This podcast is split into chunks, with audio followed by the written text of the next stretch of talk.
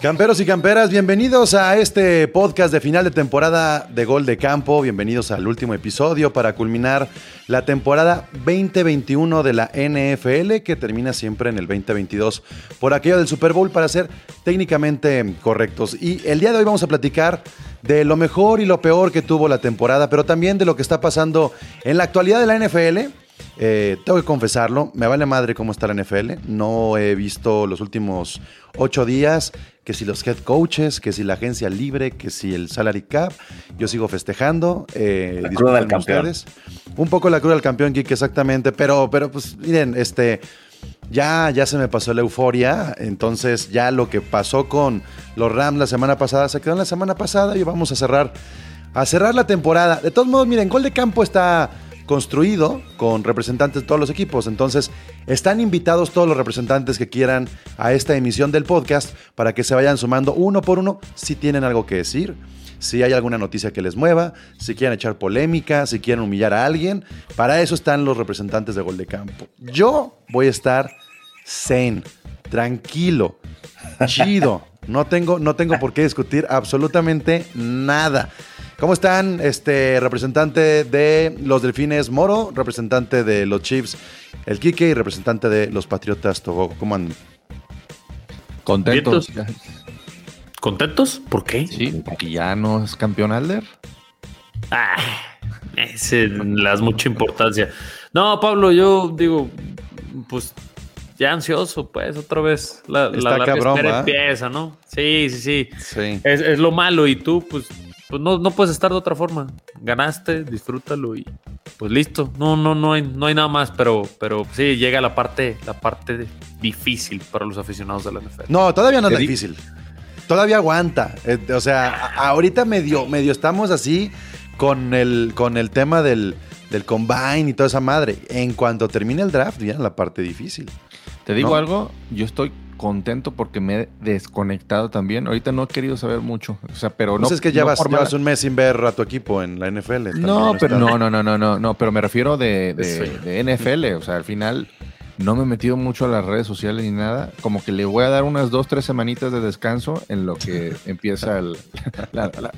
Bien profesionales en gol de campo. No sabemos qué está pasando, pero aquí estamos para hablar de NFL. Eh. ¿Cuál es el pedo? No, bueno, es que este, este agarrón de oxígeno sirve para. Estamos recargando pilas, pues. El año pasado, por ejemplo, Kiki andaba desaparecido. Se peló a una isla porque sus Chiefs habían perdido el Super Bowl contra los Bucaneros y lo, y lo vimos hasta agosto, septiembre. Tener a Kike en febrero, Kike, es un, es un honor que andes por acá vivo.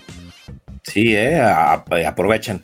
No, ya hablando en serio, el chino, digo, ahí en redes sociales, eh, para que lo sigan, se aventó un muy buen tweet donde dice que es parte del encanto de la NFL, ¿no? De que haya esta pausa que te da ese momento pues para extrañarla y pues valorarla, ¿no? Decir, bueno, que nos sirva, que no aguante, hay pocas noticias, pero bueno, cuando empieza la expectación va explotando, ¿no? Entonces sí, ahorita pues ni modo, ahorita se están cayendo las hojas y aguantar y las pocas notas relevantes que haya, yo, pues bueno. Yo sigo viendo clips en repetición y yo sigo viendo, ¿sabes? Ah, claro. Vivo en mi loop.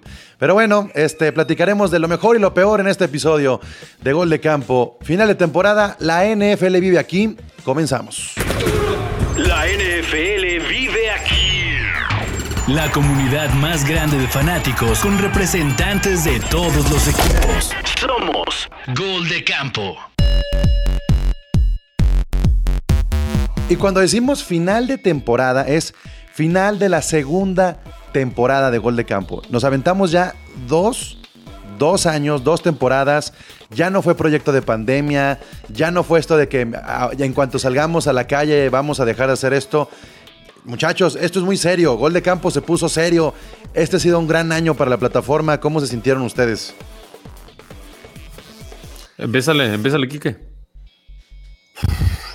¿Qué les puedo, qué les puedo decir? No, eh, digo, si, si, tenemos que tratar, comenzar un tema, y digo, lo digo con todo el respeto posible, estamos viviendo que por fin ya no vamos a ver a Brady, se retiró. Qué bueno, las glorias y los, las coronas al Señor. Pero esta temporada de transición y hablando específicamente de los playoffs, creo que estuvimos no aliviados, pero decir, ya no está Brady, ya, ya, ya va a dejar ganar a alguien más, ¿no? Va vamos a ver a otros ahí. Y, y, creo que lo de los Bengals fue, fue un, es una maravillosa noticia, ¿no? Creo que todos los aficionados como Netflix dicen, mira, cualquiera la puede ganar. Los favoritos estuvieron cayendo ese eh, los finales de conferencia que tuvimos, partidazos por todos lados. O sea, eh, creo que, de que si, si, tengo que hablar de eso, de, lo mejor, lo mejor, y lo digo con el respeto, es de que Brady se retira y, le, y nos va a dar chance a otro, otras temporadas, ¿no? De, de, las cuales no, a ver, hemos vivido lo, Se escucha bien culero. O sea, lo que, lo que quieres decir es que lo mejor no es que Brady se retire, lo mejor es que inicia la era post-Brady, por decirlo más decentemente. Exactamente, exactamente. Me quedo con eso. es, como, la era post-Jordan. Saboreando. Eh, puede ser, pero con post-Jordan se hundió la, la, la, NBA, ¿no? No, no, no, ¿qué estás diciendo? Creo que no. ¿eh? No, no se hundió la NBA en la era post-Jordan. Iba entrando no. Kobe. No sé, bueno, vamos, creo que la, una de las cúspides de la NBA en todos los sentidos fue con Jordan, ¿no? Digo, estamos hablando probablemente. Sí, no, la rivalidad Chicago Bulls, Utah Jazz. O sea, es que lo que pasó con Jordan es que Jordan elevó la, la NBA a un pedo comercial mundial. Yo creo que un poco sí hay que aceptar que con los Patriotas y con Brady, además de la era, la tecnología, las redes, NFL Game Pass, lo que sea, la NFL ya es un pedo también mundial de ese tamaño, aunque no tenga los números que el fútbol soccer lo tenga, Moro. No, yo no diría, digo, está en ese proceso, Pablo. Digo, ya ahorita se confirmó el juego en Múnich para. Es la siguiente temporada, en dos años. Ya tenemos varios años con lo de Londres, eh, que va a regresar también a, la Ciudad de México, que eso ya era un acostumbrado. Entonces, se está internacionalizando, pero la verdad, los números de la NFL a nivel mundial, nada, están lejísimos del fútbol. No, no, no, pero a, ver, no hay que confundir. A lo que voy es que si le preguntas en Asia a alguien quién es Tom Brady, sabe quién es Tom Brady. Yo todavía lo dudaría. Digo, en Latino, en, América. No, no, no, en serio, no, güey, en serio, no, no se cierren, no empiecen. Yo creo que es el jugador de la NFL más famoso en el mundo. No, es el, sí, el, seguro. El Pelé, el Maradona, el Michael Jordan, ¿no?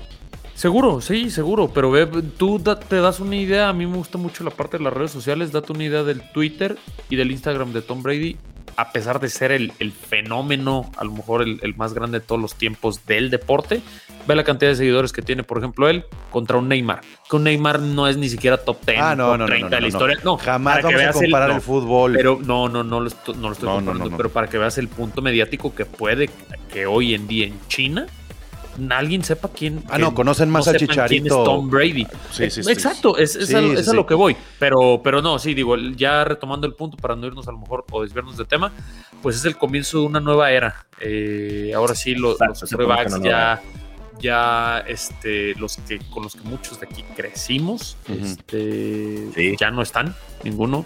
Rivers, los Manning, eh, Brady, híjole. De pues hecho, Moro, ¿quiénes, quedan?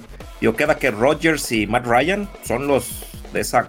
Digamos, y Matt Ryan yo lo pondré un escalafoncito abajo, pero ya de esa. ahí, mordiendo está el siguiente Russell Wilson, ¿no? Ahí son esos tres. Nah, pero Russell Wilson. Pero es todavía de la década pasada. Es un poquito más contemporáneo Russell Wilson, digo, porque el Russell Wilson. En todo caso, Matthew Stafford. Matthew Stafford es 2009.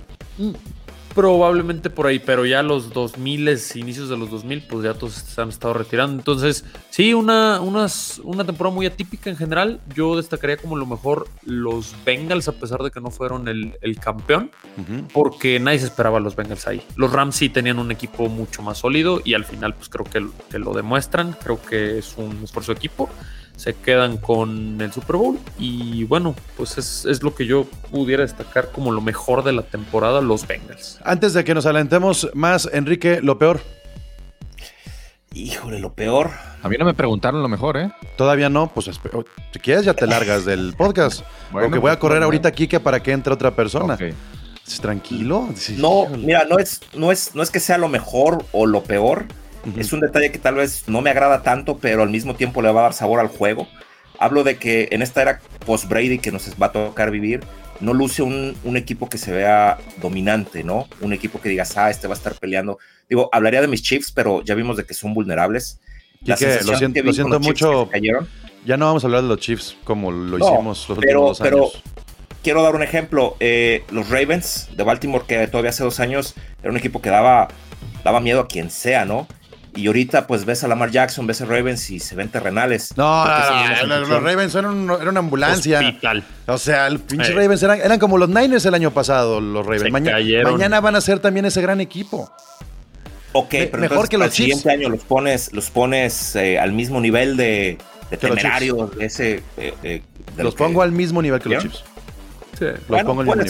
Pero el, punto que, quiero tocar es ese, no, no, no luce como un equipo que se vaya a comer todas las canicas pues en esta era eh, post-Brady y queda eh, abierto, ¿no? Y la competición ya vimos, se la puede llevar cualquiera. Pueden implosionar los eh, Packers que tronaron, se dispararon al piso, pueden explotar los, los Chiefs, entonces, pues no sé, veremos qué pasa, ¿no? En esta, en esta siguiente años, de quién, de quién domina, de quién va a estar ahí, de quién va a ser relevante, ¿no? Bueno, Kike, eso, eso, es el que Tiene que estar toda la banda por acá. Te damos las gracias, Kike, por haber estado en este episodio. Ahí está el representante de los Chiefs. Este, y entra ahora el, otro Moro. Y ahora sí, antes de preguntarle a todo, le pregunto a Jorge Moro lo peor de la temporada, Moro. Ay, mira. Híjole, lo peor de la temporada. Estamos en todos lados, ¿eh? Este. Híjole, lo peor de la temporada para mí fue Jacksonville. Jacksonville todo en conjunto, ¿no? Eh, a pesar de que, digo, por ahí están también los Detroit Lions y, siempre siendo los Lions. El traer Urban Meyer, la forma en la que fracasó, eh, el pick número uno, el que se presumía que era el único coreback NFL ready, se vio muy mal.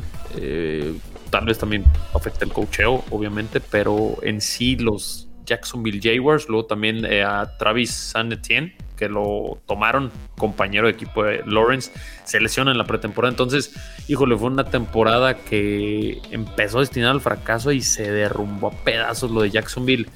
Cada año están los primeros tres picks. Este, híjole, no, no, no, no le veo forma a que el siguiente. Pues al menos, al menos que este pinche corredor que se lesionó vaya a ser la pistola, ¿no? Y que. Pero pues tiene que ser todo, Pablo.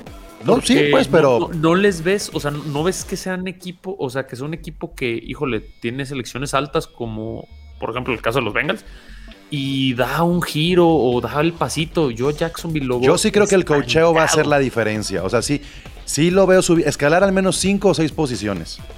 Híjole, no sé, porque incluso quedaron peor que, el, que la fiesta que eran los Houston Texans. O sea, los Houston Texans, un equipo diseñado para perder todo sin coach, deshaciéndose de todos sus jugadores.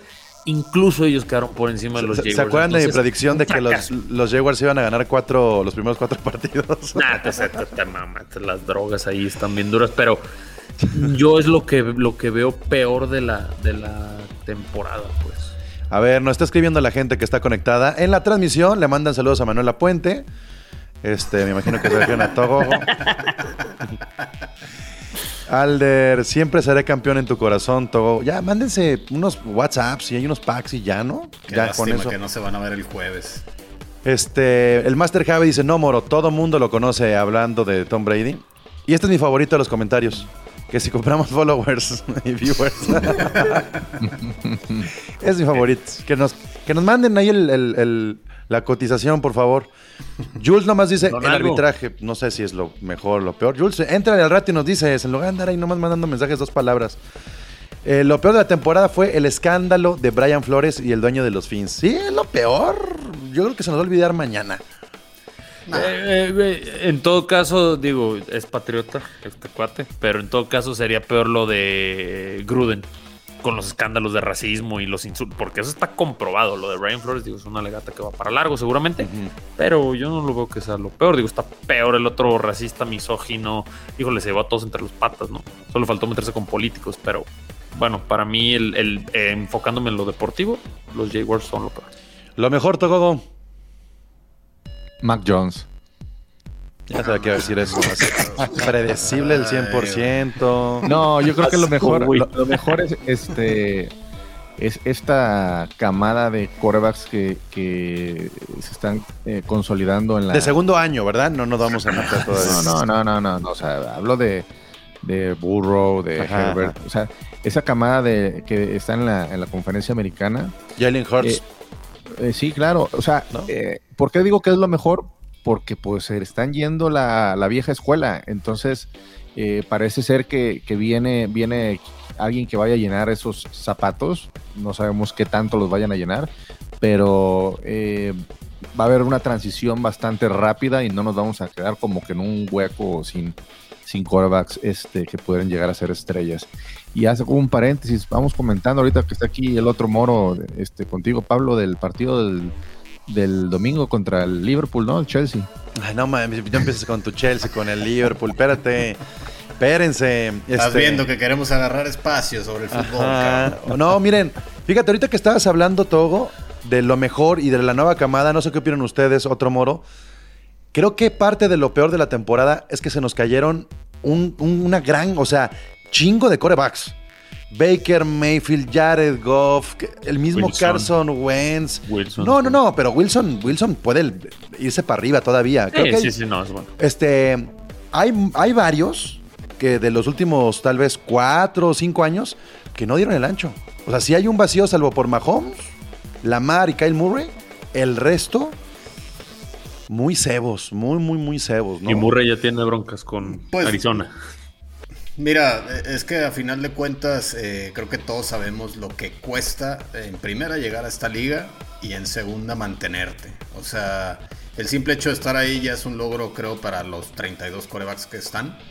Pero definitivamente son muy pocos los que tienen la mentalidad, la personalidad para sobreponerse también a, tener una mala temporada, ¿no? Como, eh, no sé, puede haber sido el caso de Josh Allen, que, su carrera empezó pues con mucho potencial, tambaleando y simplemente se le tuvo la confianza, trabajó con su staff de cocheo y ahorita es, uno de los mejores quarterbacks de la liga, ¿no? Y creo que, que cayó las dudas que, que, mucha gente pudo haber tenido con respecto al hasta dónde podría llegar. Y es el caso contrario de Baker Mayfield, que a lo mejor empezó y llegó como con esos aires de rockstar y lo veías como que muy, muy, confiado y todo. Le, armaron un equipazo alrededor y lo empezaron a exhibir sus mismos compañeros. Odell Beckham, a través de su papá, dijo: Me largo de aquí. Y se terminó de desmoronar. Baker Mayfield quedó en, una de esas tantos jugadores que llegan y se quedaron en, ser promesa únicamente. Entonces, creo que es parte de, la presión que tiene esta liga. Eh, el, bueno, ya estás ahí, ahora tienes que, tienes que, este, eh, como se dice, mantenerte. mantenerte y, y, siempre estar superando lo que estás haciendo el año anterior, ¿no? A lo mejor inclusive Kyler Murray que lo comentabas, puede ser uno de esos casos, o sea que ya este año tenía un equipazo, empezó arrollando la liga y no pudo mantenerlo. Y ahora ya está en el punto en el que ya al parecer ya no quiere seguir en Arizona, o sea, no sé, debe de ser una presión inmensa el, el estar en, en esa posición porque, digo, lo he dicho muchas veces, es definitivamente del deporte que me digas la de posición más difícil de jugar. Entonces, definitivamente mental, eh, en la mente te debe de pasar una factura increíble. Sobre todo mantener los pies sobre la tierra, ¿no? Que no se te suba, como tú dices. También. Sí, son, son muchos factores. Pero, pero fíjense, yo podría entender que se te suba cuando firmas tu gran contrato, pero que se te suba cuando no lo has firmado en el caso de Kyle Murray. O sea, güey, todavía estás en tu contrato de novato. Como, ¿por qué pierdes el piso? Te, y Mayfield. Nada te asegura. Baker Mayfield igual. Pero a Baker Mayfield no se le subió. Yo creo que sí es él, güey. O sea, no, no, no lo veo tan sobrado. Este, está sobreexpuesto porque salen chingo de comerciales y es. Por eso. Pero, pero no lo veo arrogante. O sea, no lo veo con, con, con la actitud que, que, otros este, corebacks como Kyle Murray o como Lamar Jackson. No sé. Bueno, a ver, Togogo, eh, eh, antes de que despidamos a, Jorge Moro. Lo peor para ti de esta temporada. Lo peor para mí de esta temporada es que se comprobó que qué difícil es tener un equipo en Las Vegas. sí. Ah, es que ya, ya, es que si dices Las Vegas, te, la carilla que le. Te trabas, ve nomás cómo se quedó. Este, las, pastillas que de ayer. Sí, te trabaste, quedaste así medio torcido de lado. Este, eh, eh, viéndolo ahorita que, viene, que va Josh McDaniels, pues que es alguien que sale de, la institución a la que apoyo.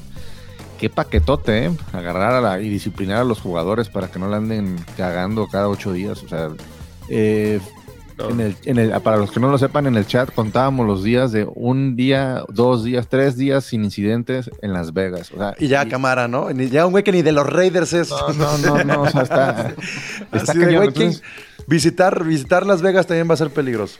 Entonces, eh, digo, yo no, no, es como que sería lo peor, pero digo, para mí es una de las, de las cosas peores, es un, foquito rojo que se prendió durante esta temporada, ¿eh? porque pues al final eh, fue una temporada ya, pues ya, ya, un equipo en su segundo año ya establecido y ya con eh, protocolos eh, ya más alivianados de COVID, la gente pues salía. Primer año con público el estadio, o sea, era para que fuera distinto, ¿no? Entonces, este, pues esa sería, sería como una manchita que queda de, esta temporada y a ver cómo nos va de aquí en adelante. ¿eh? Muy bien. Jorge Moro, gracias por darte la vuelta en el episodio final.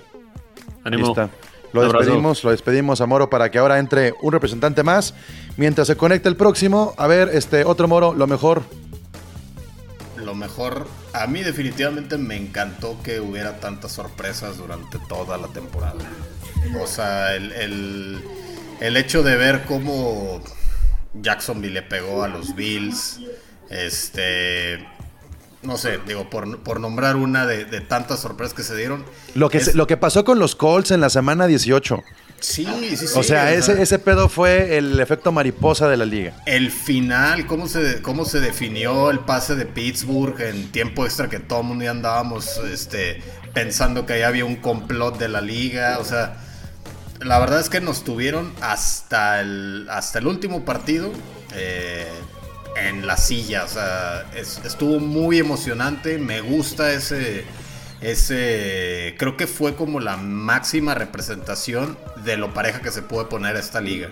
O sea que definitivamente no puedes decir, esta semana voy a ir tranquilo, me toca contra Jets, contra Jaguares y tengo lo suficiente para ganarte a medio gas.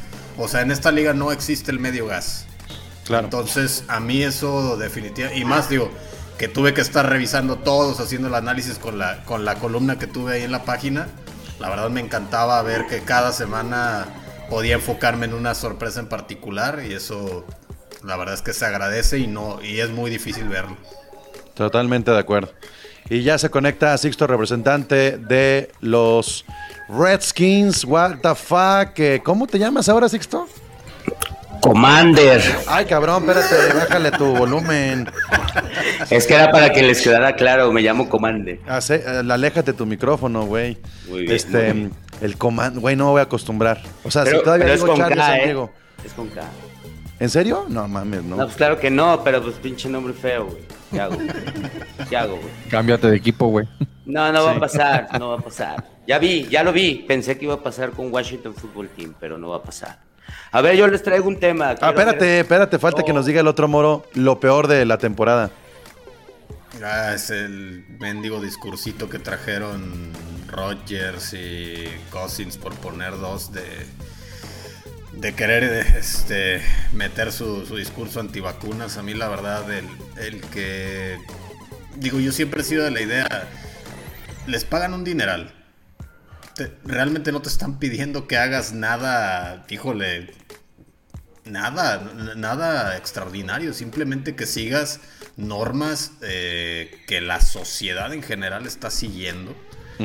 Y si no te parece, pues la puerta Jokovichazo, güey, ¿no? O sea, no, y que, y que por ejemplo la ATP ha puesto un, ejemplo clarísimo. y eso que hay menos riesgo, porque es un deporte individual, el tenis en su momento estás tú solo, güey, te puedes aislar, llegas, juegas y te largas, que es un deporte en equipo. Y él, y él ya dijo que digo, así le cueste el no alcanzar el récord de Grand Slams, pues si no lo quieren no los va a jugar.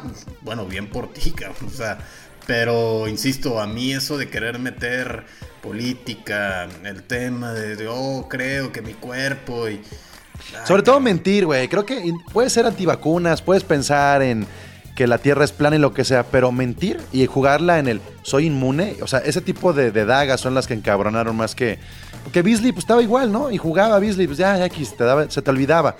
Pero el caso de Rogers sí fue como muy largo y estamos hablando de una de las caras más importantes de la liga y de la franquicia. Y, que conste, digo, lo, vieron en el grupo. Yo fui de los que decía que no tenía que ver una cosa con otra para ser MVP. Para mí sí era el MVP de la, de la liga, pero definitivamente esos discursos híjole, por, por el, digo, la responsabilidad social que tienes. Si, si a final de cuentas no estás de acuerdo, como dices, no mientas, simplemente, ¿sabes qué? Yo no estoy vacunado, sigo los protocolos que, que la liga me impuso y ni modo, si me enfermo, pues, me voy a ir 10, 15 días, ni modo, se acabó. Pero el, todavía ir al, a inventar que Joe Rogan era casi casi su, doctor, o sea, todo ese tipo de, show, la verdad es que sí me molestó bastante de... Pues ojalá, se, vaya rollos a Las Vegas, ¿no? de hecho, de hecho eh, eh, antes de que lo dijera Togogo, iba a ser uno de mis temas porque también, pues es que ahí ya o sea, ya inclusive hubo tema de pérdida de vidas, este, y sí es increíble también que nuevamente, con, con, el nivel de ingresos que tienen esos jugadores, ¿qué necesidad tienes de salir a agarrar la peda en tu carro? O sea, réntate una limusina, cabrón. O sea, lo que quieras, que te carguen. O tienes ocho, ocho, meses para hacerlo y tienes cuatro meses para jugar también. No, digo, ni siquiera lo hagas. O sea, tienes para pagar limusinas todos los días, ir en pedal, hacer lo que quieras. Yo creo que en la NFL no debe haber notas de jugadores en fiesta durante la temporada. Me parece que es muy corta la temporada. Sí, es muy corta. La forma en la que se prepara un juego es muy distinta a la de cualquier otro deporte. Me parece. O sea, yo veo ahorita a Sean McVay en un pinche yate con viejas, no sé qué, y dices, güey, está bien, así debe ser, porque yo sé que en dos semanas el cabrón se mete un búnker y no sale de ahí en un año. Así ¿no? O sea, ese tipo de cosas hablan de disciplina y los jugadores cuando no la tienen, pues Antonio Braunean muchísimo. Exactamente. Bueno, a ver, dicen por acá, los pendejos no pueden con Las Vegas, dice Rodrigo Aranda, pues no pueden.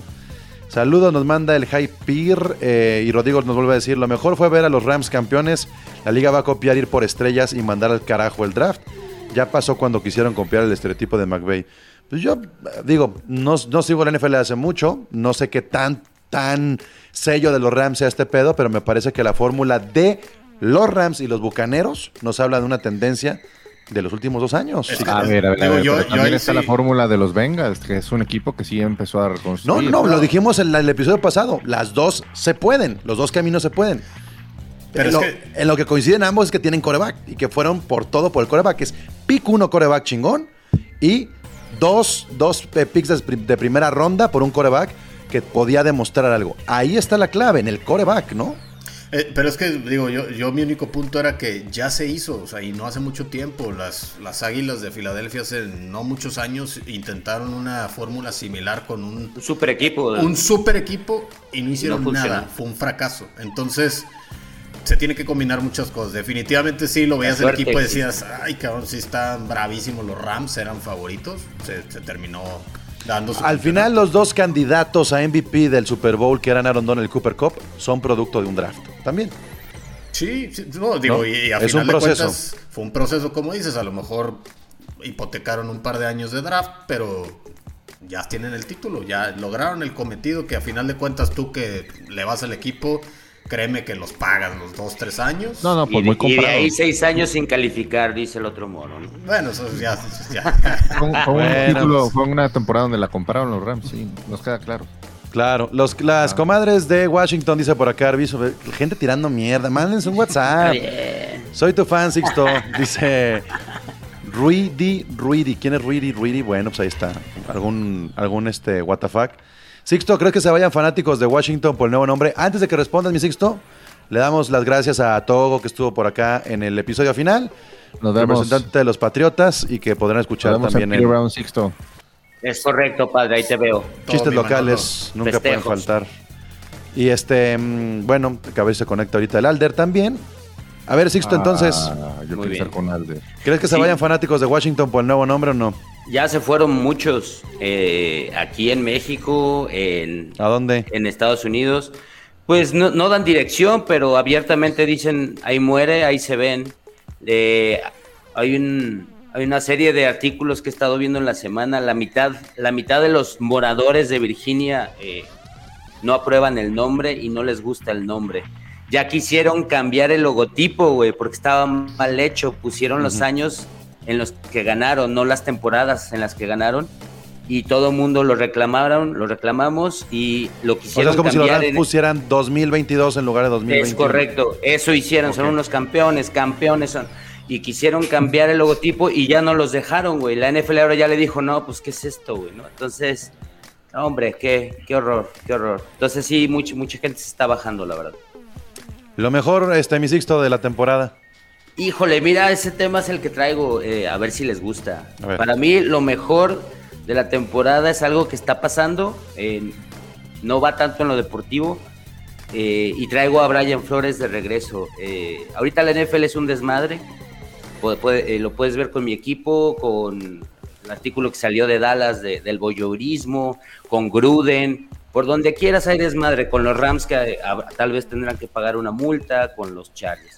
A mí, a mí me gustó que, que el único, el único coach de color que queda activo es el que le da quebrada a Flores.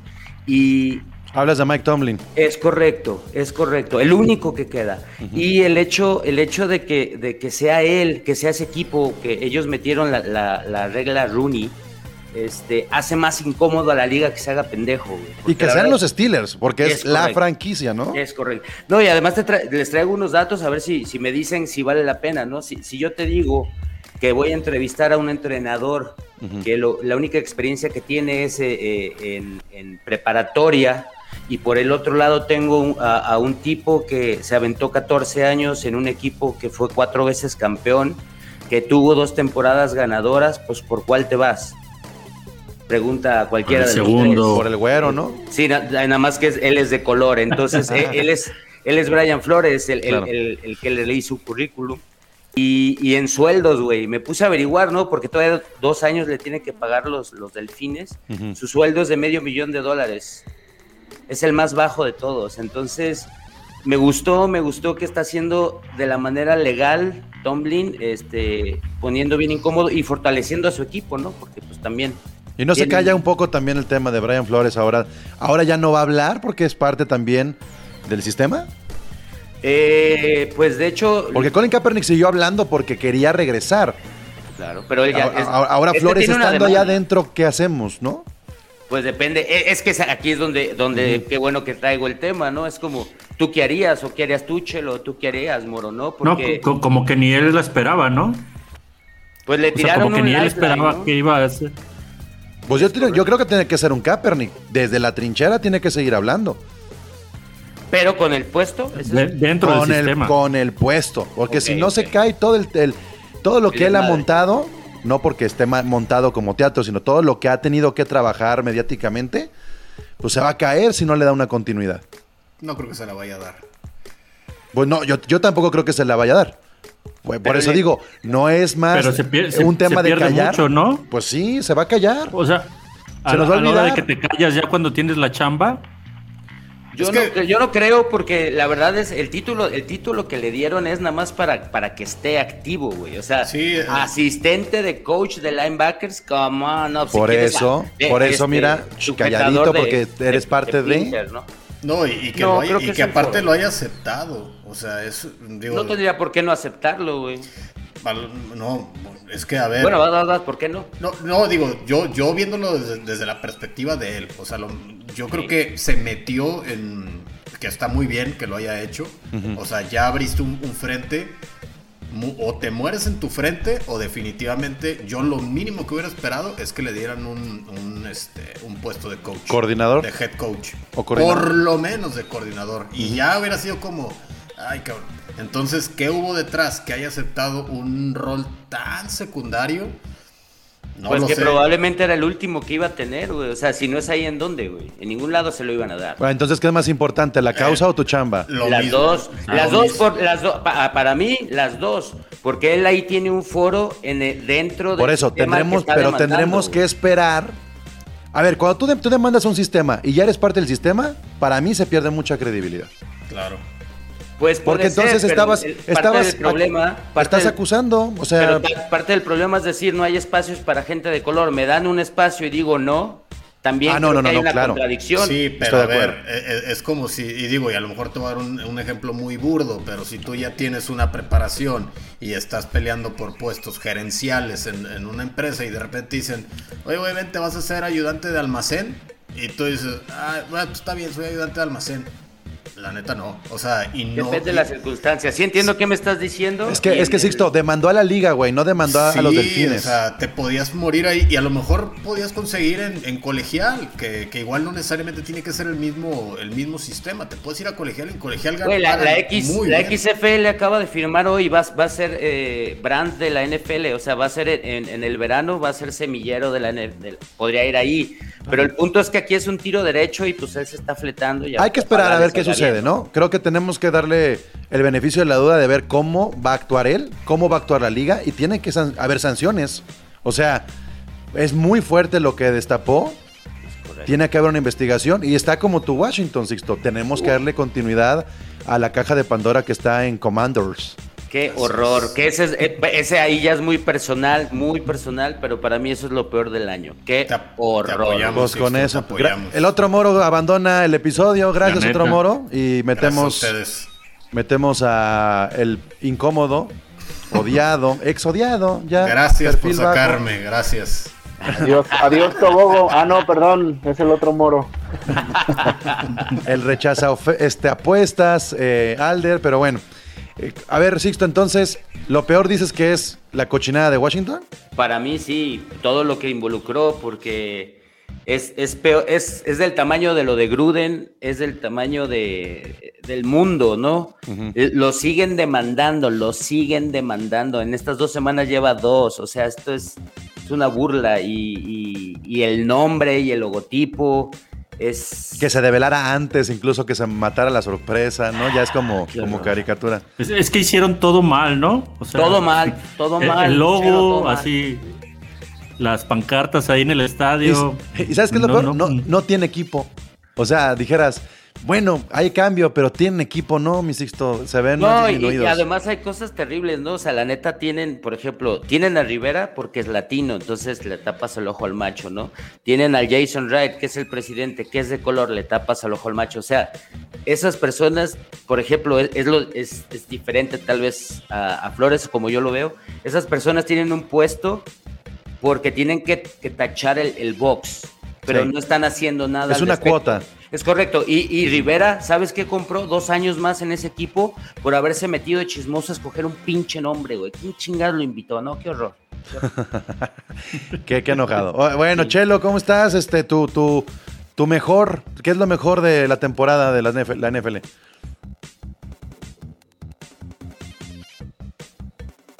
No, pues trae un retrasote el Chelo, ¿qué pedo dices? No, Chelo, así como. No, Chelo, sí. Yo creo, yo creo. Estás como Kirk Cousins. Que tiene nuevo entrenador, ¿no? Debe ser. No, a ver, Alder.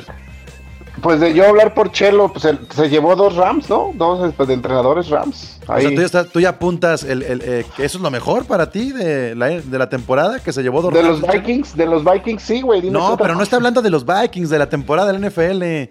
Ah, ok, no, bueno, la temporada, lo mejor, yo sí coincido con lo que decía Kike, güey, o sea, ya la nueva era con los nuevos corebacks que se ve súper prometedora con, con talentos, se siente, este año se siente el cambio, y estuvo bien chido este año ese, ese paso de estafeta, que ya venía Mahomes, ¿no? Demostrando, pero pues Josh Allen, Herbert, Burrow, hasta Derek Carr ya también se siente chido lo, que pasó con Stafford y los Rams, pues ya estamos, o sea, deja tú que ya, ya o sea, tenemos, vamos a repetir todo lo que ya dijimos hace 20 minutos contigo. Es, bueno, es, tú me preguntaste ah. qué fue lo mejor, ¿no? Fue lo mejor. Sí, güey, pero eh, ¿no, no, ¿no traes alguna otra idea que no sea la de Quique?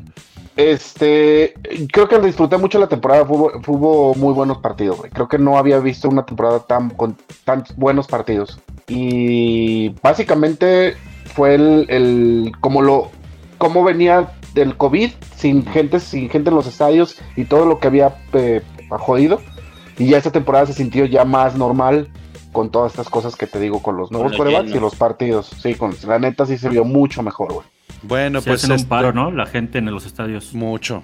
Sí, güey, la neta, la neta, eso estuvo bien chido. Este, es más, me atrevo a decir que hubo juegos que se perdieron por el público, incluido ese, ese, ese, de los Rams contra los Niners, que lo recuerdo con mucho cariño, semana 18, el público pesó bastante. Los Chiefs ganaron varios por el público, güey. También, la neta. La diferencia, claro. Se va al sixto de esta transmisión y vamos a dar la bienvenida al Javo, representante de las Panteras. Pero antes, Chelo, ¿ya tienes qué es lo mejor de la temporada para ti? Siempre lo he tenido, nada más que se me fue el internet, mi Pablo. Pues, Hago como que se me va el internet para que no me saques, güey. Ajá, ¿qué es lo mejor? lo, mejor para mí fue, eh, pues creo que ya lo dijeron también, lo cerrado de los partidos. Y para mí algo que no me gustó fue la, la super semana de comodines, el super wild card. ¿No te gustó el super wild card weekend? Estuvo medio cebo, ¿no? O sea, medio disparejo. No sé si fue por los equipos pero o fue por el termina pasando ahí los Niners, ¿no? O sea, de alguna manera ahí se rompió el pronóstico y se rompió mucho el camino que estaba definido, ¿no crees? Pues se rompió con varios, se rompió con, bueno, los Bengals no, porque los Bengals pues, fueron contra los Raiders y creo que eran favoritos en ese sí. Pero creo que varios partidos estuvieron como de más. Tampa Bay, Filadelfia, o sea, hubo, dos, tres que sí. O sea, tú, tú, tú quieres menos juegos y elevar el nivel de los playoffs. Pues creo que sobre todo de esa parte, ¿no? Porque a partir de ahí ya la siguiente eh, ronda ya fue muy pareja y todos los juegos fueron muy buenos, todos, todos, todos, hasta el Super Bowl. ¿Estás consciente que, que, si Super Wildcard Weekend te alejas tú más de, tus, de los playoffs? No, porque ya se va Rogers. ¿Ustedes qué dicen, Javo y Alder? ¿Que quitamos el Super Wildcard Weekend? Yo no lo quitaba. No, no, es, es una semana más. Sí, yo no lo quitaba. Sí, yo no lo quitaba, eh, así como también querían cambiar lo de la regla esta de los tiempos fuera, también, digo, tiempos extra, tampoco movía nada, pero, y me parece lo del wildcard, sí, sí entiendo lo que dice Chelo, esa, esa disparidad, pero, pero pues sí fue una semana más, cambió mucho el panorama al iniciar los playoffs, o sea, tuvo... Es lo que te digo, no sé si fue por los equipos que calificaron por, en esta temporada en específico o sea por el sistema de competencia que lo vaya a hacer así cada año? Ah, no lo sé, es, complicado, pues es el primer año, tendríamos que ver si se convierte en una tendencia, pero me parece que era necesario por las pérdidas económicas, por la necesidad de, playoffs. Si a mí me preguntas, lo peor de esa temporada y de la pasada es que no tuvimos puente en México para ver Super Bowl, güey. O sea, ah, para mí eso es lo peor y tiene que ver con el Super Wildcard Week en la semana 18, más bien dicho, ¿no? Este, dolió muchísimo el lunes. Está cabrón, uno tiene que pedir vacaciones el lunes. Ya sé, sí. Bueno, este. Eh, Alder, ¿lo peor? Lo peor para mí fueron los escandalitos de, lado, ¿no? Ahora tú vienes a repetir lo, que ya se dijo, básicamente. No, no, eh, bueno, voy a, voy a ahondar en algunos, pero mira, lo de, lo de Gruden, todo el cagadero de Washington Football Team y sus escándalos, este, lo de los jugadores de Raiders haciendo un desmadre en Las Vegas, lo de Rogers y las vacunas, güey, hijo de su madre, güey. También eso me puso muy de malas mucho rato. Y lo de lo de Antonio Brown otra vez, haciendo un Antonio Brown, me molestó mucho. le, perdí como cierto respeto a la liga, cómo manejó todo el tema de Rogers y cómo lo premiaron al final con el MVP, porque se fijan, ni el MVP, este año el MVP como que nadie lo peló mucho a Rogers como el, año anterior, que se lo dieron y, fue como, güey, no mames. Y este año como que estuvo medio desabrido. Ni siquiera fue tan buena temporada de Aaron Rodgers. Yo no, lo no, así. Todo mal, todo mal. Inclusive, inclusive, inclusive el, tema con los, el, los este, el Super Bowl y que le dieran el, MVP del, del, Super Bowl a Cooper Cup borró como todo ese mal sabor de boca que había dejado el MVP de Aaron Rodgers. O sea, eso creo que fue lo peor. Este, a ver si la, NFL aprende, o, la gente que toma las decisiones de los, para los MVPs, pues no sé, güey, no, no, sí, debe de, cambiar el termómetro, güey. Yo sí creo que matar el MVP en la semana 18 se me hace too much. O sea, sí que continuar hasta post, post este. Que haya un al menos hasta las finales de conferencia. O sea, me parece que, que caiga tanto tu nivel en postemporada y que ganes el MVP se me hace. Se me hace demasiado individualista y demasiado pro coreback el premio. O sea. No, no, no se me hace. Creo que, creo que ya se está convirtiendo como en el premio de consolación, ¿no? Como de, ah, ¿sabes qué? Pues ya, no sé, Green Bay no hizo nada, pues bueno, pues mínimo le, le damos un, un MVP a Aaron Rodgers, ¿no? O sea, siento pues es un premio honorario. Ajá, estaba viendo hoy, hoy de, está viendo uno de los videos de The Herd, ¿no? Donde está Le Colin, este comentarista muy famoso gringo. Y precisamente es un análisis sobre, sobre los números de Rogers y lo de su pase rating y toda esta onda y que casi no lo interceptan. Y la neta, el güey le hizo un análisis y lo hizo ver como, la neta no lo interceptan porque es un coreback cobarde, güey. Así casi lo dijo con esas palabras, ¿no? O sea, decían, la neta el vato no lo interceptan tanto eh, y puso el ejemplo de, de, Matt Stafford y puso el ejemplo de Tom Brady de que sí, tiene un chingo de intercepciones. A Matt Stafford le hacen dos pick six en eh, la mitad del partido y al final cierra un cuarto periodo y gana el juego. Algo que Aaron Rodgers, una vez que entra post-season, el vato no lanza o para que no lo intercepte. Entonces, el vato casi no lo, o sea, casi, o sea, inclusive le hizo como un llamado a, los especialistas y decía así como que, güey, ya dejen de, hacerle tanto fiesta a este cabrón porque no lo interceptan tanto porque la neta ni siquiera pasa tanto. Juega para su estadística. Sí, juega para eso, juega para su estadística. precisamente Cousins por eso tiene las estadísticas que tiene también. Es lo mismo. no, lo que digo, entonces... no, hablemos de Cousins y de Rogers en la misma línea, chelo. Sí, no, no, pues tampoco. O sea, también hasta, hasta los perros, hasta entre los perros de razas, tú, Chelo. Oigan, Chelo y Alder, muchas gracias por darse la vuelta al final de temporada. Porque le vamos a bien dar, chida. Le vamos a dar entrada acá al, al Jules Bills y al Esteban 49er. ¿Cómo están? ¿Qué tal? Saludos a todos, ¿cómo están? Este, mm, me sorprende siempre la voz de Esteban porque neta entra como reportero de Televisa. Pues, ¿cómo están ustedes? Se Esteban? parece al Furby, ¿eh? ah, va chido, chido, chido Esteban, lo mejor de la temporada para ti. Lo mejor fueron los, los comebacks de, este año. Lo de este Joe Burrow para mí, lo de Nick Bosa y lo de este Dak Prescott que creo que... Y Von Miller, ¿eh? No, te, no dejes afuera Von Miller, no jugó el año pasado. Sí, cierto. Este, también, también, lo tenía ahí en la lista, en mi listita de combat, y que él ganó el Super Bowl y todo. Digo, Dak Prescott ahí como a mitad de temporada se cayó un poquito en su, en su, en su rendimiento y todo, pero creo que para mí lo rescatable de este año fueron estos comebacks de estos jugadores que aparte fueron súper importantísimos para que sus equipos llegaran a donde tenían que llegar. Y sí, este, fíjate que no habíamos apuntado eso y me parece que los comebacks estuvieron a la altura. Uno, uno, jugó la final de conferencia, ¿no? Que es Nick Bosa contra los Rams. El otro jugó el Super Bowl, ¿no? Contra los mismos Rams. Y, este, y la verdad es que creo que en términos generales, eso para mí fue lo más rescatable de este año. Y yo le apuntaría también a que creo que todos los equipos que estuvieron lidiando con lesiones, y creo que ahora fueron más equipos que lidiaron con lesiones, lograron lidiar, no sé si porque la temporada fue larga, y ya el hecho de que esta temporada sea una, una semana más larga le permite a los equipos tener como más profundidad en el roster. Y creo que yo todos los equipos que estuvieron batallando con lesiones y todo pudieron este, brincar, brincar sus, sus momentos complicados de la temporada cuando tenían lesiones. Y para mí eso es que los equipos se hayan adaptado me parece increíble. Fíjense, hablando de eso, ¿cuál tendría que ser el comeback of the year del siguiente año? ¿Quién estuvo tan mal en esta temporada por cualquier situación, baja de juego, lesión, lo que sea, que tendríamos que esperar mucho el próximo año donde juegue para, para darle un, reconocimiento de este tipo. Sí, yo, yo, yo creo que si queremos darle el valor que, siempre le hemos querido dar, yo creo que Russell Wilson, ¿no?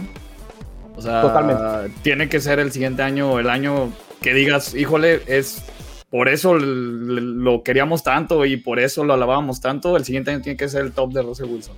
Si no, o sea, no, no veo cómo se pueda repetir ese nombre. ¿En este, los Seahawks o en otro lado? En cualquier lado, donde sea. A ver, nos dice por acá gente. Eh, no va a hablar porque él esperaría regresar como head coach. Hablar no le conviene. Habla de lo de Brian Flores. Saludo a Alder de parte de la Patriot Nation. Este, que no los nuble su odio, dice el Roberto. Gabriel Aquido, saludos y go Bills. Ahí está ya el Bill conectado también, el Jules. Este, y Russell Wilson en Tampa, dice el Alder. Oh, A ver, Javo, este, ¿qué es lo mejor de, tu temporada 2021? Mm, bueno, a mí, a mí lo que, lo que se me hizo así como, como muy, muy padre y destacable, ya no hablando de lo deportivo, sino más bien la NFL como producto. O sea, lo, lo, que ofreció en cuanto a espectáculo, o sea, fue de otro nivel.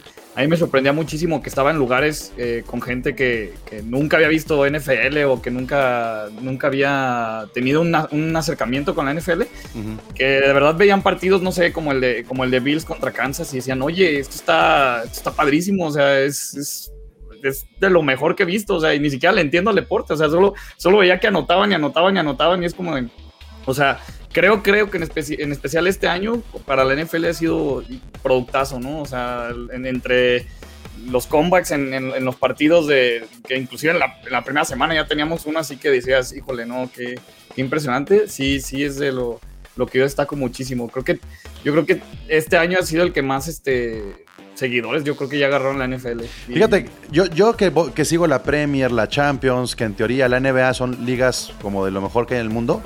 Este año es en donde dije, la NFL es la mejor liga del mundo. Antes lo dudaba un poco y decía, la Champions está bien cabrona, pero le doy mucho mérito a la NFL por el tipo de deporte regional que es. Y, lo entretenida que llega a ser. Ay, por ahí ponían unos pinches números de la Fórmula 1, no mames. que, querían equiparar la O sea, la NFL tiene buenos juegos en la semana 2. Sí. ¿No? O sea, sí fue una cosa tremenda. ¿Y, y lo peor, Javo? Sam Darnold. Sam Darnold es lo peor del mundo. No, no puede ser. ¿Te ilusionaste? ¿Te ilusionaste? Me ilusioné las primeras tres semanas, pero después me di cuenta que Chino tenía toda la razón del mundo. ¿eh? Pero mira, regresamos, regresamos, Jules, regresamos, por ejemplo, lo que decíamos al principio. Sam Darnold, Daniel Jones, Baker Mayfield, Jared Goff. Este, ¿Cuántos nombres han pasado y están así decepcionando? Y hay unos que se esperan tres, cuatro años. Qué paciencia de los equipos. Sí, no.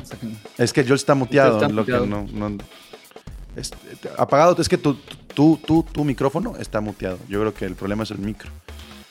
Este, pero bueno. Bueno, mientras tanto, este, Esteban, lo peor. Lo peor, este, digo, yo, yo de principio tenía en la lista a este Urban Meyer, al coach de los Jaguars. Qué lamentable temporada y qué lamentable contratación, qué lamentable, o sea, qué lamentable trabajo hizo en, en los Jaguars. Este, en realidad, este, dijo, él solito con sus acciones y con su manera de dirigir a los Jaguars, este, prácticamente anunció que él no puede dirigir un equipo de la NFL. Este, lo, lo, de Kyle Shanahan en varios partidos en este, en este año, el no poder cerrar los partidos, inclusive la final de conferencia contra los Rams. Y digo, este, creo que lo mencionaban. Creo que me, me, maman los créditos de la tele del Esteban. O sea, no sé qué estaba viendo, y se quedaron los créditos. este, y, lo habían mencionado, creo que lo habíamos mencionado en el, programa del despido de Tom Brady. Creo que, creo que eso para mí también fue, fue lo peor, porque creo que tenían razón. No, no sé, no recuerdo quién lo mencionó, que, que no creo que haya sido el momento adecuado para, para haberse retirado.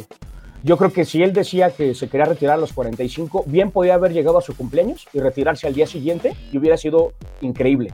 Y hubiera este, dadole valor a su palabra, ¿no? De que quiero jugar hasta los 45 y a los 45 me retiro. Esa historia, esa narrativa de historia me hubiera gustado más que el hecho de que se haya este, retirado a una semana de que aparte Big Ben... Que se ventiló, al final se ventiló. que se ventiló. Esa, parte, esa parte de información y de filtreo creo que también eso para mí fue lo peor de la, de, la temporada en sí por lo que significa y por lo que y por lo que por lo que dio Tom Brady a esta liga, ¿no? Y a esta es que hasta inclusive fue como un tema de ego, ¿no? O sea, se, notó como que dijo yo me quería, o sea, yo quería anunciar que me voy, lo anuncia otro cuate, o sea, que, creo que fue que Adam Schefter, ¿no? Y, Exactamente. Y es como de, no, no, ¿quién dijo? O sea, ese también es como de... yo creo que la NFL tiró la distracción cuando estaba tronando todo lo de Brian Flores. O sea, quedó a la par y estaban peleándose en la agenda esa semana y me pareció más que evidente. La gente que nos está siguiendo por YouTube, por Twitch, por, por live, este, digamos, audiovisual, por video, pues ahí está toda la gente que hace gol de campo pasando en la pantalla de, Esteban. Todas esas personas, ahí están los OnlyPads, ahí está el Norcast, ahí está Jeopardy, ahí están los de Joe. Al, final va a, salir, va a salir la foto de Pablo con los Rams Champions. Exactamente. Voy a salir yo pescando en una luna. este, ah, bueno, Jules, eh, valió madre tu micrófono, pero le damos las gracias a, a y a Esteban que estuvieron por acá para agregar ahora a Luis Fernando de los OnlyPads, al Migue, Arbizu de los Eagles. Y pues se va el, se va el Javo, se va el Esteban. A ver, a ver, Jules, ¿sirvió tu micro o no? No, no, ¿sí? ¿Ya? A ver, pues dinos entonces qué es lo mejor. Era el. Eh, ¿Era pues, qué? No, disculpen, muchachos. por la invitación. Andaba conectado en otra cosa. ¿Cómo andas, Jules? Este, ¿qué, lo mejor de tu año. Pues para mí, como lo mencionaron con los corebacks, para mí también es este recambio en cuanto a los coaches, ¿no? O sea, mucho coach debajo de 50 años. Este, Nick Siriani, Stefanski, mm, Robert Salah, todos ellos para mí es algo muy motivador porque van a hacer nuevos, eh, nuevos planes de juego, nuevas formas. Y pues se, demostró estando con Zach Taylor y, y McVeigh en, el Super Bowl, ¿no? O sea, o sea gracias, cambio gracias Shanahan y gracias McVeigh. Pues no, pues no solamente ellos, porque, insisto, cualquiera de 50 años, incluso Matt Rule o, el mismo McDermott, o sea, para mí son, son jóvenes que, tienen menos de 5 años en la liga con, con esta, digamos, con esta autoridad y, es ese, e, eso que le está haciendo tan, tan visible y tan espectacular a la, a la liga. Y eso como Andy Reid y todo eso, como que ya se está apagando de a poquito, ¿no? Como, como debe de ser. lo de Andy Reid es como. Yo no le hago caso a su edad. A mí Andy Reid se me hace muy fresco ese güey. Eh, ¿Sabes? No es Pete Carroll, pues. Eh, creo que Andy Reid de repente... Pero eventualmente va a llegar allá. Ese, es mi punto. O sea, que. se me hace que ha envejecido más Mike Tomlin que Andy Reid, por ejemplo. Se te hace. No. Se me hace más explosivo Andy Reid todavía. Todavía. Porque tiene las armas. Tomlin todavía va a tener ahí unas bajo la manga en la norte, vas a ver. Vamos a ver. Eh, eh, para mí es lo mejor. O sea, la verdad, de los nuevos nombres en cuanto a. En cuanto a. Incluso lo que hizo Cliff Kingsbury en la primera parte de la. De la temporada, pues es que no. Nadie lo hace, pues. O sea, en el head coach recae mucho. Tú sabes mejor de eso que nadie. Y cuando saben ensamblar las partes y, y dar ese espectáculo, se oye muy bien, ¿no? Bueno, eh, está por acá diciendo el Chelo, la NFL se acaba de convertir en la mejor liga del mundo y de ahí ya lo era, la van a sacar. Sí, ya. Sí, definitivamente. Arbizu, lo mejor. Eh, a ver, yo venía a hablar eh, más de, lo mejor de lo peor, pero es que, o sea, justo cuando entré, nadie lo había tocado y Esteban empezó a, me tocó, o sea, tocó el punto. Yo digo, a lo mejor la temporada de Filadelfia, pero me da igual hablar de eso. Yo, para mí lo peor para mí lo peor es el retiro de Tom Brady. O sea, hablaban al inicio, qué bueno que ya sabe ir. No, para mí, o sea, yo quiero seguir viendo jugar a Tom Brady. Yo sé que a todo el mundo le caga. Porque tiene con qué. Exacto. No es como Rotlisberger. Probablemente a mí también, o sea, me caga que sea tan ganador, pero si, como tú dices, si, si, si, ya estás viendo la temporada de pena que, está, que estaba dando Big Ben, pues dices, sí, con todo el, ya vete, por favor, porque neta, o sea, no, es pinche vergüenza. Pero Tom Brady hizo muy bien, tal vez perdió en, en los playoffs un poco por su culpa, pero también por, o sea, por la culpa, por culpa de todo el equipo y contra el equipo que se enfrentó. Pero yo creo que, o sea, Tom Brady mínimo tenía una temporada más, mínimo. y mínimo, sí, y mínimo. Y... en, el mínimo se nos quedó el Miguel. Es, que hay mucha gente en el backstage y los va a tener que quitar porque sí, eso empieza a ser este, un problemilla por acá y por acá así sacamos. Se quedaron muchos en el backstage y luego también eso perjudica el internet. Pero bueno, este ah, ya, ya, regreso, regreso. Sí, o sea, te digo, mínimo, mínimo una temporada para, para, para, ver, para demostrar. Y si, o sea, digo, también capaz si él ya estaba muy cansado y dice, uy, ya no quiero que me peguen, ¿no? Pero también la forma en que lo hizo, o sea, rezar una temporada más y que sea como como con los números. ¿Saben qué, si me encabrona el retiro de Brady? Que saquen esta declaración de, pero todo puede pasar, pero puedo regresar. Es de, no, no me hagas un Jordan en los Wizards, por favor, Luis Fernando. ¿Cómo estás? Hola, hola. Exacto. Bien, bien, gracias. Sí, bueno, de lo de Tom Brady no, no se esperaría o no, no sería tan gustoso que regresara, ¿no? Por, Tú ya quieres que se largue y que no jueguen más equipos, ¿para qué te haces? No, no, no, digo, la verdad es que yo encantado de verlo jugar, no me gustó nada que se retirara, pero pues bueno, sí ya tomaste la decisión, como lo decías, ¿no? Que no, que no haga la de Michael Jordan y regrese. Jules, lo, peor. Mm, pues sí, es todo lo, lo, lo extra cancha y para mí, eh, sinceramente, eh, algo que no me gustó, pues es el volado, ¿no? El, volado. Esto se decida por un volado. ¿Qué prefieres? ¿Piedra, papel o tijera? no, no, un, este, ajá, un chinchampú. Gallo, gallo gallina, vencidas. No, no. No, algo, algo por el estilo, ¿no? O sea, un chinchampú estaría muy bien. Oh, bueno, pues ahí está. Gracias, Jules. Gracias, Jules, por haber sido parte de esta temporada. Y le damos la bienvenida hablando. Vamos a meter a dos de una vez. Este, a Nazle y a, y a Paco Herrán de una vez para terminar ya el episodio. Eh, Arbizu, lo, peor dices que, que Tom Brady, que el, retiro de Tom Brady, ok. Luis Fer, lo mejor de tu temporada. lo mejor, bueno, eh, a mí me quedo, yo me quedo mucho con la consolidación de muchos corebacks, eh, ya lo mencionaban, pero me quedo más con esta parte de saber que la liga no nada más es los que ya conocíamos, no Tom Brady y Ben Roethlisberger, sino que viene una nueva generación que como lo comentábamos, la, la, la, NFL se consolida como la mejor liga del mundo y va más allá, ¿no? En lo personal creo que es eh, bueno, y yo creo que también muchos de aquí y, del equipo eh, estamos, somos los, eh, somos, este, estamos viviendo este cambio generacional. Entonces, bueno, personalmente me emociona mucho que, no nada más se acaba con estos grandes nombres que se acaban de retirar, sino que vienen nuevos jugadores que tienen mucho potencial. Y, en muchas este posiciones, creo que lo de Jonathan Taylor refrescó, creo que lo de Yamar Chase refrescó. O sea, sí hay dejamos de hablar de grandes, grandes figuras, ¿no? Sí, se empiezan a, formar las nuevas grandes figuras de esta nueva generación y, es con lo que me quedo, ¿no? Como que esta temporada muchos jugadores, como lo mencionas, empiezan a explotar a pesar de que son novatos y todo, los que ya no lo son tanto. Por ejemplo, el caso de Matthew Stafford, eh, consolida y simplemente demuestra lo, lo, bueno que es, a pesar de que haber estado en, Detroit y, y, ahora en los Rams ya lo demuestra, ¿no? muchos otros, otros nombres igual. Nasle, además de obviar que lo mejor de la temporada es que Nagy dejó los osos de Chicago, ¿qué es lo mejor de temporada 2022? Digo 2021. Pues la verdad es que me quedo con 2021. Me quedo con muchas cosas. Honestamente ya, ya habían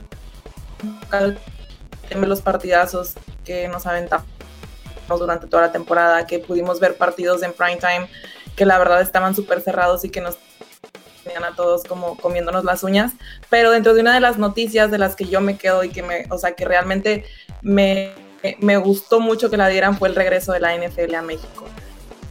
El saber que este año va a haber NFL en México creo que es una de las mejores noticias. No solamente es Alemania.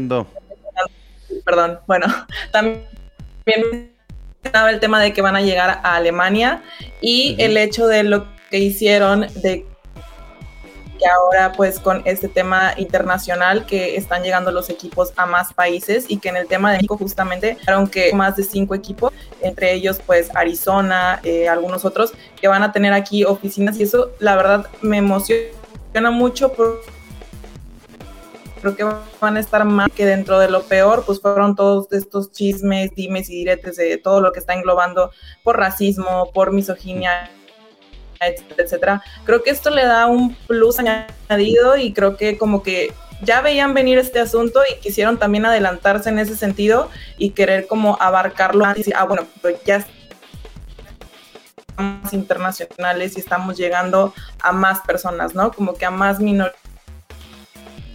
de los latinos en este caso. Eh, y pues bueno, también una de las mejores cosas para mí es que los Bears ya tienen Twitter en español. Exacto, exacto. Mira, es que sí importan esos detalles y yo lo voy a rescatar, Nasle. A mí me tocó vivir el Super Bowl con los Rams este, y los Patriotas sin que tuvieran esta onda del territorio mexicano. Y ahora el Super Bowl de los Rams con el territorio mexicano y fue una diferencia tremenda en difusión, este, el aparador que ha sido para los narradores en español en diferentes partes de los eh, noticieros, incluso en Estados Unidos y en el mercado latino, si hay un crecimiento importante y aunque sea abrir una cuenta de Twitter, una cuenta de Instagram en español, eso, eso abarca muchos, muchos esfuerzos. O sea, tal vez en Australia, que reciben a los Rams y también hablan inglés, dirán, bueno, ¿y qué les importa? Paco, ir a una tienda local, así sea transnacional como Walmart, o, encontrarte un vaso de tu equipo. Tú estás acostumbrado, güey, de que puedes ir a cualquier lado y encontrar tus Steelers. Pero ver cosas ya de otros equipos en las tiendas te habla de, cómo están creciendo para todos lados, porque no es el Real Madrid y el Barcelona. Son 32 equipos y, lo que vimos incluso de difusión con los Lions en, el Super Bowl, cómo se, se volteó a ver a Detroit y a Michigan son cosas que, le dan mucha mística, ¿no? Y que siguen creciendo, pues los Jaguars es muy probable que en poquitos años a lo mejor los vemos eh, en Londres, ¿no? Se rumora mucho de seguir expandiendo los equipos más allá de los Estados Unidos. En una de esas, yo digo que ¿por qué no hay ya una franquicia de la NFL, no sé, en Saltillo, en Monterrey, en alguna de estas El siguiente paso es que se juegue un Super Bowl fuera de Estados Unidos. Creo que antes que eso, y apunta a que sea Inglaterra, ¿no? A que sea el Tottenham el que el que sea el estadio del Super Bowl. Quién sabe, a mí me gustaría, estaría bueno. Sí, sí, pero qué bueno que sigan expandiendo. También parte de la dinámica que yo siempre he dicho que algo que admiro mucho de la NFL es esta política del tope salarial, que de alguna manera sí empareja las posibilidades de todos los equipos y que como dices, no es el Real Madrid y el Barcelona y todos los demás a ver cómo le hacen, sino que realmente hay chance para que todos los equipos de repente puedan subir y tengan sus cinco minutos de fama y ganen nuevos seguidores, se expanda la franquicia por todos lados, está increíble, la verdad. Lo mejor de tu año, este, Erran. Sobre todo. Del equipo de la NFL. ¿Qué onda, Nazle? No, Nazle Perdón, es que me estoy congelando y nada. Sí, te estás congelando. Perdón, Nazle. Nada más Perdón. no, nada más quería como para cerrar el, el el que ganar más, que los equipos ganaran más seguidores, pues evidentemente eso es muy importante. Por eso hay mucho fan de Cowboys en, en, México, porque pues en esos años eh, partidos de los Cowboys en los años 80, de los 49ers y para la de... Totalmente. Un beneficio para los equipos. Y no es una casualidad que luego veamos jugadores mexicanos específicamente en los Cowboys o en, los Niners. Es, eso, eso creo que nos queda muy claro que por eso llegan ahí. Paco, ¿lo mejor? ¿Del equipo o de la temporada? De la temporada, de la temporada. Tu equipo no tuvo nada. Pues no, quieras que no. Digo, todo el mundo, claro que habla de Tom Brady, de, de Rodgers y demás. Pues me tocó ver retirarse a Ben Roethlisberger, ¿no? Y creo que Mira, coincido con muchas de las cosas que he estado escuchando durante la transmisión. El, el relevo de corebacks y en general los nuevos jugadores, las nuevas camadas que van llegando. Algo que dijo Jules hace ratito de los coaches, también se ve mucho el peso específico de los coaches. Creo que estos sistemas de juego tan complejos, no digo que no vaya a haber jugadores que sigan destacando y llevando adelante su equipo, pero se ve cada vez más como el coach de repente sí puede hacer una diferencia, ¿no? Para bien o para mal. Eh, de lo mejor también esta parte de los la intensidad de los partidos en los playoffs. Creo que no se había visto hace muchos años unos playoffs tan emocionantes, ¿no? Ya sabemos que el Super Bowl, híjole, no siempre es tan emocionante, pero los playoffs fueron espectaculares. A mí sí me gustó el wildcard el Super Wildcard Weekend, que decía Chelo que no. A mí sí me gustó, la verdad, bastante. Eh, y bueno, otra, ahora sí que sumarle un éxito más, ¿no? Una liga que poco a poco sigue reinventándose y encontrando esos espacios para seguir dando un espectáculo increíble. Totalmente, totalmente. ¿Algo más que quieran agregar de lo mejor o lo peor que quede por ahí pendiente?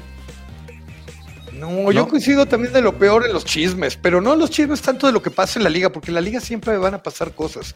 La reacción de la gente que se estén clavando en que si las vacunas y que lo que pasó ahí tras bambalinas con este y con el otro, como si fuera telenovelas, yo prefiero hablar solo de fútbol americano, pero bueno, es parte del espectáculo, es parte del show, y en ese aspecto, también creo que gol de campo fue de lo mejor de esta temporada para la NFL, quieran o no. Pero a ver, estuvimos en Yo Mobile también y esas transmisiones estuvieron buenísimas. Más entrevistas de Chicho con personajes, comentaristas, narradores importantísimos, ¿no? De, de diferentes cadenas. Y creo que eso también sigue sumando a este humilde proyecto, pero que poco a poco también eh, esta idea de 32 personas y este universo tan diverso aunque haga arriba, este, que se siga consolidando, que siga creciendo. Eh, creo que también fue algo muy bueno. Yo estoy muy contento con lo que pasó en Gol de Campo también esta temporada, la neta. Sí, mira, yo más allá de Gol de Campo, creo que algo de lo, mejor que pasó en esta temporada es que después del COVID vino a la baja eh, muchos puestos. Ay, ya se nos cayó Paco otra vez, señor. El vaso, el vaso, el vaso vinieron a la baja muchos puestos. Vimos que se movieron los medios de comunicación nacionales y transnacionales. Se recortaron presupuestos. Eh, hay que recordar que se dejó de transmitir en Azteca. Por ahí se rompieron algunos de nuestros narradores o comentaristas favoritos que tuvieron que dejar sus cadenas y dedicarse a otra cosa. Y parte de lo mejor, yo sí destacaría la revolución mediática que está pasando en la NFL. La revolución que va desde irse por Amazon o irse por Nickelodeon hasta integrar proyectos como este. Sin que tengamos que pedir permiso, están haciendo muchos proyectos independientes de fanáticos, de periodistas, de lo que quieran llamar. hablar de NFL y eso ayuda al crecimiento. Y yo creo que sí parte de lo mejor, al menos de los que integramos Gol de Campo, es lo que hemos vivido durante, durante esta temporada, de escalar a otro nivel, de vivirlo de manera distinta. Y ustedes créanme que estamos metiendo un esfuerzo desde la calidad de las cámaras que tenemos acá en Twitch, en YouTube, la calidad de los micrófonos, la cantidad de contenidos. Tuvimos ya podcast, además de Gol de Campo, de la AFC Beast, tuvimos del Nordcast, el Jopardis, carnales de los Rams, los Only Pats. Eh, fuimos constantes con los Power Rankings, fuimos constantes con la cruda, fuimos la cruda de la semana que se escribía, fuimos constante con reacciones semana. De verdad creo que eh, esto se debe mucho a cómo se está consumiendo. Lo mejor que hemos tenido este año es que estamos dejando atrás la manera en la que se vivía la NFL por la pandemia y la manera en la que se consume ahora como un, como un recurso del fanático y, eso nos llena a nosotros de gusto. Y de verdad, nos metíamos a, a las listas de podcast en Spotify y en Apple y uno podía ver ahí eh, a ESPN o a Televisa y ahí estaba Gol de Campo y estaba Primero y Diez y estaban este, podcasts que tenían que ver con Hablemos de Fútbol y Cuarta y Gol y ahí estamos conviviendo todos en, en esa parte. ¿no? Tal cual como lo mencionas, que antes era nada más las grandes cadenas y si no era a través de ellos era muy difícil encontrar cierta información y ahorita lo encuentras por todos lados y salvo algunos que todavía son medio tóxicos, en realidad creo que se está viendo ya una comunidad bien padre de personas que de repente ponemos nuestro granito de arena desde la absoluta independencia para, para generar todos estos contenidos y está padrísimo, la verdad. Sí, creo, creo que hay un, un cambio, ¿no? Totalmente de cómo se consume la NFL ahora. O sea, antes. ¿Se parece más lo que vemos en la tele a esto que tenemos ahorita? Que lo que se veía antes. Veíamos a Kurt Warner en su casa transmitiendo que pensar en los grandes estudios. Digo, siguen existiendo, pero se acercó más la NFL Network a esto que está pasando aquí. Así es. una, evolución totalmente que se generó a partir de la pandemia, ¿no?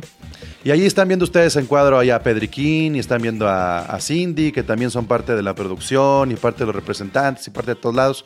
¿Algo quieran agregar ya para cerrar este episodio final de temporada, Cindy, Pedriquín? Eh, pues nada, que Gracias a todos eh, por comprometerse bien, Machín, siempre con el, con la gente, más que con nosotros, con la gente, que la neta siempre... ¿Y el ping pong? Ah, el gran ping pong. Se viene la segunda temporada en pocos meses, que nos quedamos a la mitad porque son un montón de, representantes, pero vamos a terminarlos con todos. Ojalá ya no se coticen y sí estén este, participando cada semana porque, ah, cabrón, parece que voy a entrevistar a Tom ah. Brady. Cindy, muchas gracias. No, al contrario, muchas gracias a todos. Eh, y bueno, me da, yo creo que cuando pensamos en la primera temporada y vemos ahora lo que, o yo por lo menos veo ahora lo que somos y cómo hemos ido creciendo, y todo gracias por el apoyo de todos los que se conectan, ¿no? Semana a semana, o que hacen controversia con nosotros, o que dicen, bueno, yo no estoy de acuerdo en esta parte, o más bien, ¿por qué no consideras eso? Y esa parte es algo que disfruto mucho porque la NFL ya era parte de nuestra vida, creo ya era algo que nos gustaba y el hecho de que crezca y que lo sigamos compartiendo y que sigamos como eh, creciendo estas opiniones, yo creo que es lo que más me encanta de este proyecto, ¿no? Y que, y que siga siendo una conversación continua porque la NFL no para. Gracias a Daniel Fernández que dice, hay mucho más acción en el, que en el fútbol soccer, o sea, es mejor la NFL. Luis Iván Jiménez dice, qué gran programa el de hoy, saludos a todos. Gracias a ustedes, porque así como lo dice Jules, lo peor es el internet de varios del staff de Gol de Campo. Gracias, gracias a cada uno de los integrantes de Gol de Campo que el internet, el micrófono, la diademita, pintar la pared de atrás porque si no se ve toda que está cayendo, callar a los niños y mandarlos a dormir temprano, cambiar las cortinas. Los este, michis. Ajá, mandar dormir al perro forever, ¿no? Para que no escuchen los ladridos. todo, absolutamente todo suma. Yo estoy muy contento y la neta, la neta, la neta, lo he dicho muchas veces. Eh, tal vez fuera del micrófono, no sé, pero la victoria de los Rams ha sido la victoria que mejor me ha sabido en mi fanatismo deportivo y en gran parte se debe por esto.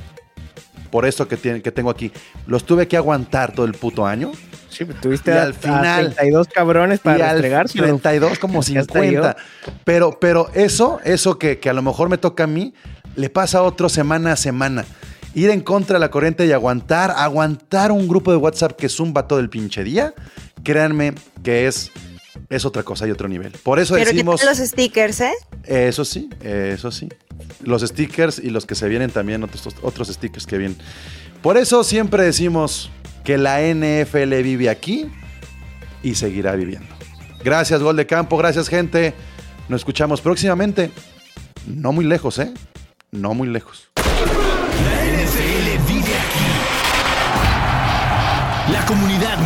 De fanáticos con representantes de todos los equipos. Somos Gol de Campo.